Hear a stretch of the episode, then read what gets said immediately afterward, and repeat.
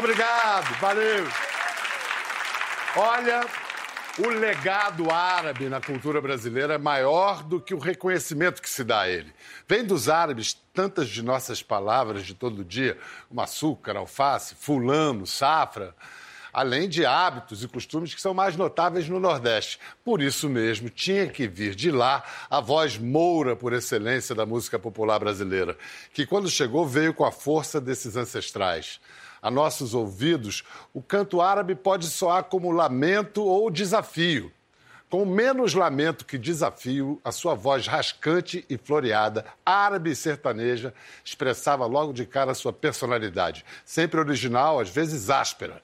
Disposto a cantar e falar suas verdades, ele enfrentou colegas, jornalistas, executivos de gravadoras, mas despertou o amor de um gigantesco público conquistou o respeito de grandes artistas, alargou as fronteiras da MPB até o Ceará, perto de completar 70 anos, com uma biografia recém-lançada, disco novo caminho, shows sempre lotados pelo Brasil.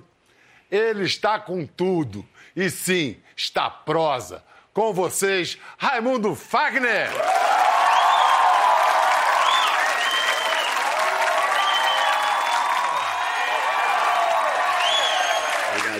Valeu, queridão. Vamos ali, vamos conversar ali.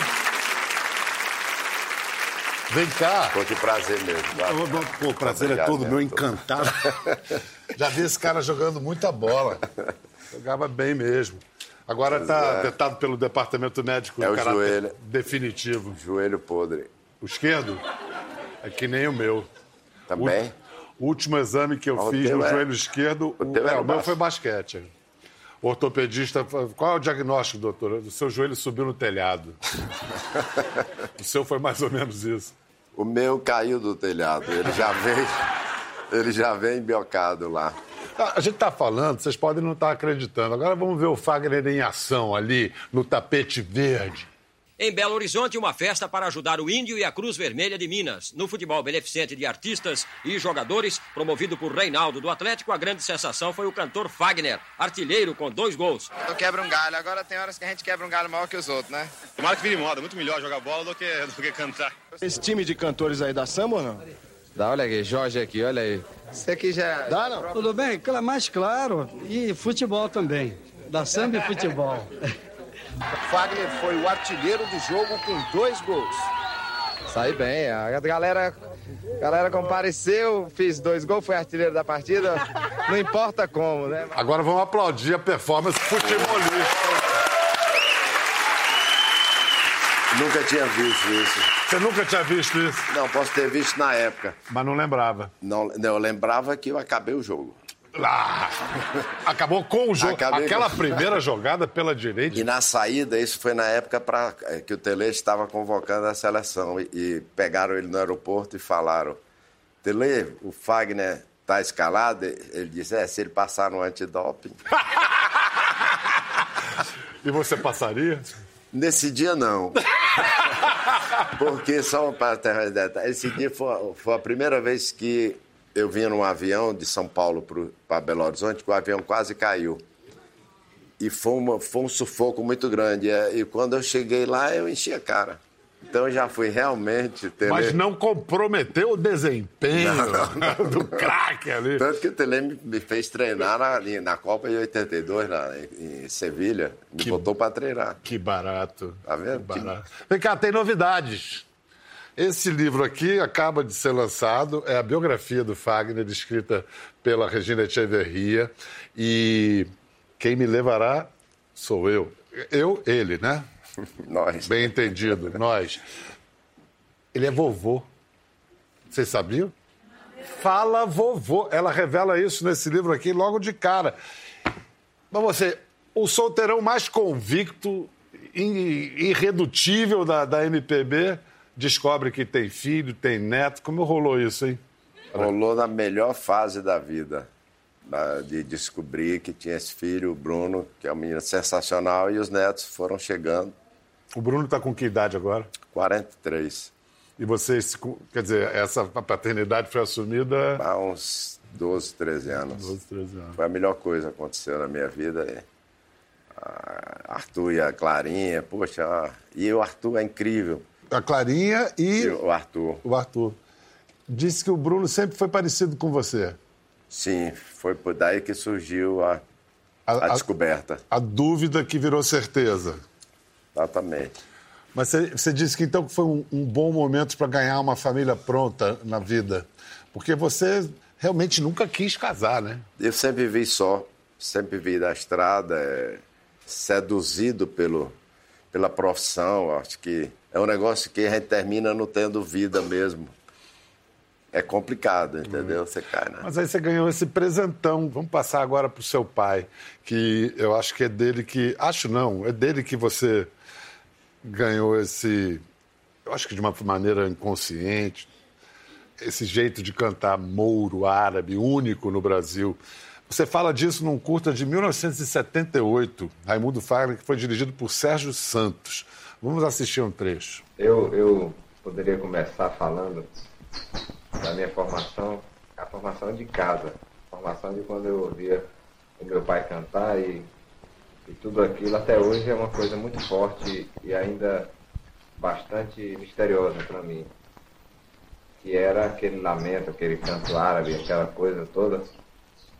E a, a partir daí veio a, a- a- as pessoas que me influenciaram mais diretamente no, digamos, no cancioneiro popular brasileiro, como, como Augusto Calheiros, como Vicente Celestino, como Ataúfo Alves, como, e depois veio a fase mais jovem, Roberto Carlos, e, e, e, quer dizer, sem contar com Luiz Gonzaga, que foi a coisa que, que era, era mais o dia a dia, né? Porque ele andava por lá, ele, ele, ele informava, ele era o, o mito, sempre foi o mito do Nordeste Luiz Gonzaga. Ei, beleza!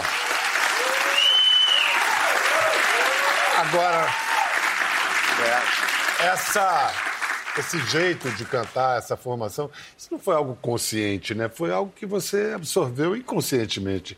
Seu pai, Youssef Fares, Youssef Fares Lopes Haddad. veio do Ah, Líbano. Era meu- cantor no Líbano? Meu pai era cantor no Líbano. Meu pai, ele. A gente conta aí no livro um pouquinho, porque ele, ele assistiu à execução do pai dele. Por isso que eu nunca voltei. Ele tinha um trauma de não voltar ao Líbano e eu também nunca voltei.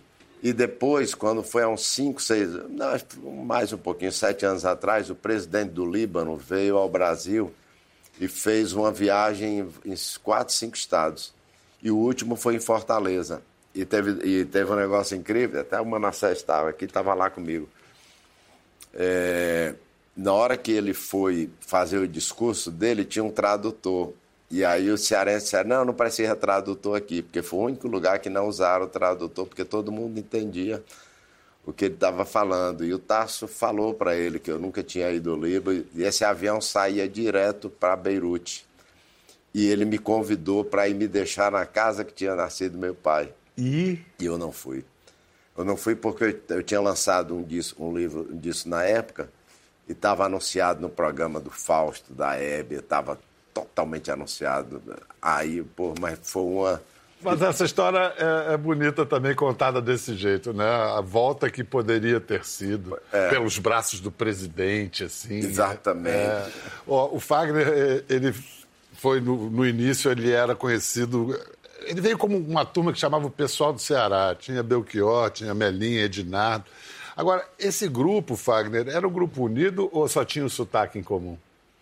Não, é, diziam que a gente vivia tão de costa para o outro que, como a terra é redonda, um dia a gente ia se encontrar.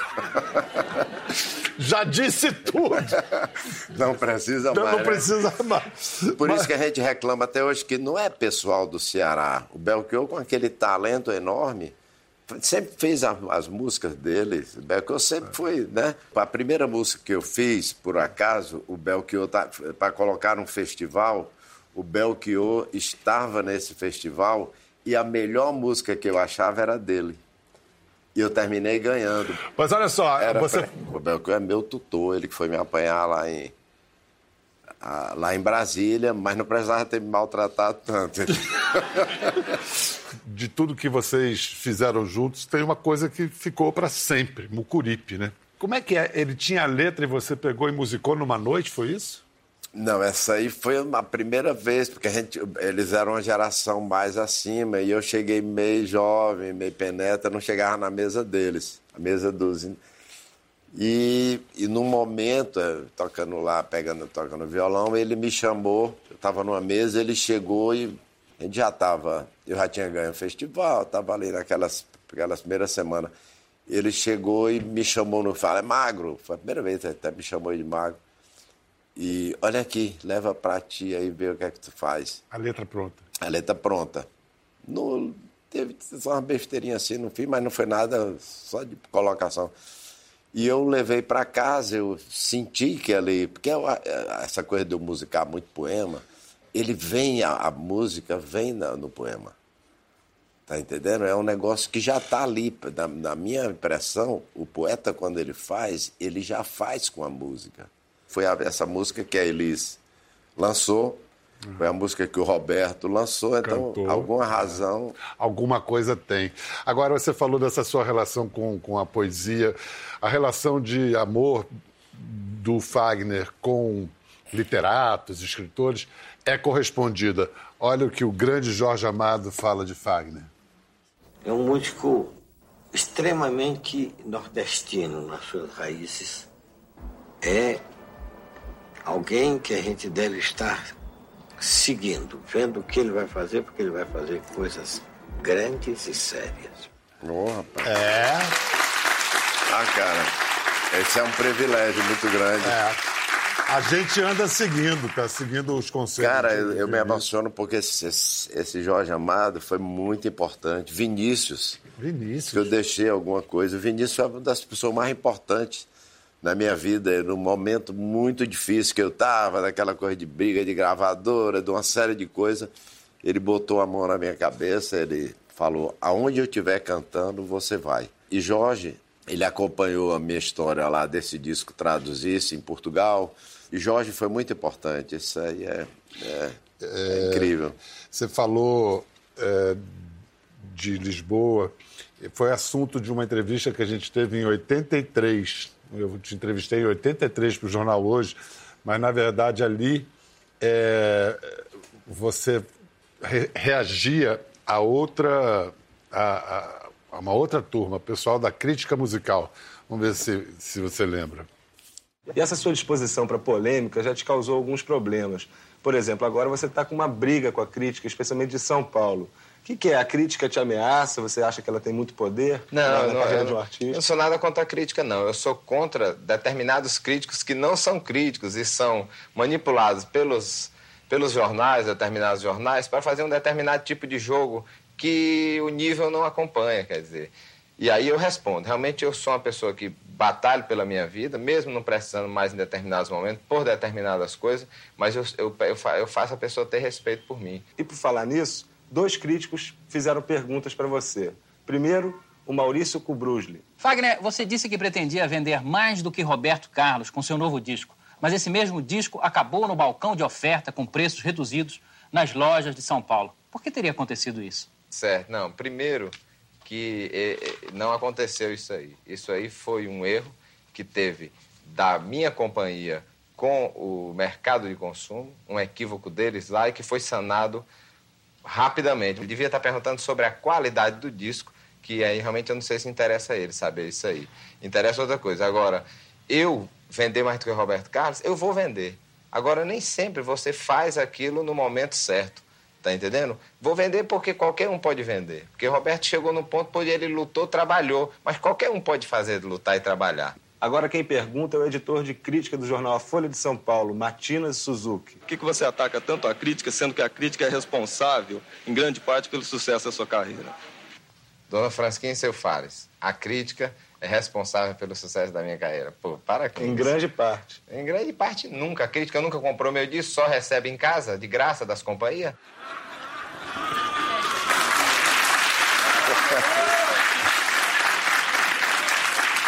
Eu não lembro. Pula, pula. A crítica, a crítica. Por que, você acha que você teve tantos atritos com a crítica? Porque é, você queria falar com É, eu comunicar. falava coisas que realmente. E tinha um, um crítico que queria ser parceiro também, né? Sei. Então teve um que queria ser meu parceiro, depois ele ficou chateado, terminou a gente também ter um, um problema, mas isso já é tudo passado. E a história de, de vender mais que Roberto Carlos, você vendeu, Eu né? cheguei, cheguei. É. Foi o quê? Deslizes? Ah, teve uns três discos que nós empatamos lá. Ho- Hoje você vê isso como uma bravata de um homem mais jovem ou você acha bonito essa ambição assumida? Eu acho bonita a ambição.